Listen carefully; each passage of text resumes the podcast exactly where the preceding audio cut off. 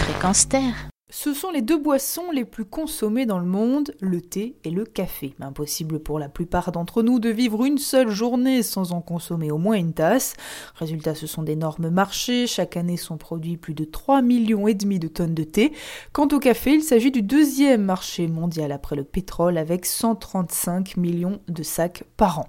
Il est donc impératif que ces cultures se fassent dans le respect de l'environnement et du bien-être des populations qui en vivent, ce qui est loin d'être le cas, vous vous doutez bien. Tout d'abord, disons-le tout net, le thé ou le café que l'on avale vite fait avant d'aller bosser le matin a traversé la planète pour terminer dans notre tasse. Le coût carbone est donc très important. À partir du moment où l'on décide d'en boire quand même, le mieux est d'être un consommateur éclairé qui limite au maximum l'impact de ses achats sur l'environnement. Pesticides, insecticides, engrais chimiques, de multiples produits sont utilisés dans la culture du café et du thé, polluant durablement les sols les cours d'eau. La biodiversité est également menacée, ainsi des hectares entiers de forêts ont été abattus en Colombie, au Mexique ou encore en Amérique centrale pour abriter des plantations de caféiers. Par exemple, en Côte d'Ivoire, 13% de la forêt d'origine a été rasée pour favoriser la culture du café. Choisissons donc, si possible, du thé et du café bio qui exclut les produits chimiques et la déforestation irraisonnée. Côté humain, ce n'est guère mieux. Le thé et le café font travailler des dizaines de milliers de personnes dans les pays producteurs, mais les conditions sont pour la plupart déplorables alors que la majorité des revenus liés à ces cultures leur échappent. Dans le cas du café, moins de 10% de l'argent généré revient aux producteurs. C'est là que le commerce équitable entre en jeu.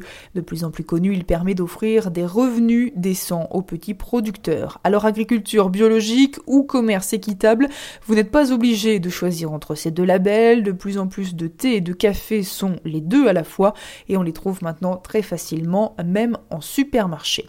Autre point important, le conditionnement. Pour le thé, vous avez le choix entre les sachets et le thé en vrac.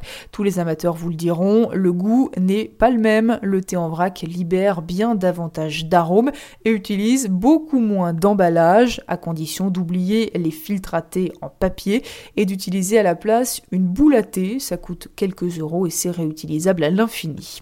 Concernant le café, le choix du conditionnement est encore plus important car depuis quelques années un nouveau produit a fait son apparition, le café en dosette. Le succès de ces machines qui permettent de faire toutes sortes de cafés avec des capsules en plastique est phénoménal. Alors évidemment c'est plus sympa que de lancer sa bonne vieille cafetière qui tout saute, mais c'est tout sauf écolo. Pour 100 grammes de café vous aurez 10 fois plus de déchets avec des dosettes qu'avec un paquet classique. Alors évidemment je sais c'est difficile de résister au charme de Georges Clooney et de son what else, mais la planète, elle, vous dira merci. Préférez donc une traditionnelle cafetière que vous équiperez d'un filtre permanent. Ça s'achète dans n'importe quel magasin d'électroménager, là encore le coût est très modique, et ça évite d'acheter et de jeter des dizaines de filtres en papier. Alors c'est vrai, le filtre permanent est un peu moins précis, une fine couche de marre risque de tapisser le fond de votre tasse, mais ça ne gênera en rien, croyez-moi, le plaisir de la dégustation. Vous pouvez retrouver toutes les infos de cette chronique sur notre site fréquenceterre.com. Lise Walberg, chronique Consommons durable pour Fréquence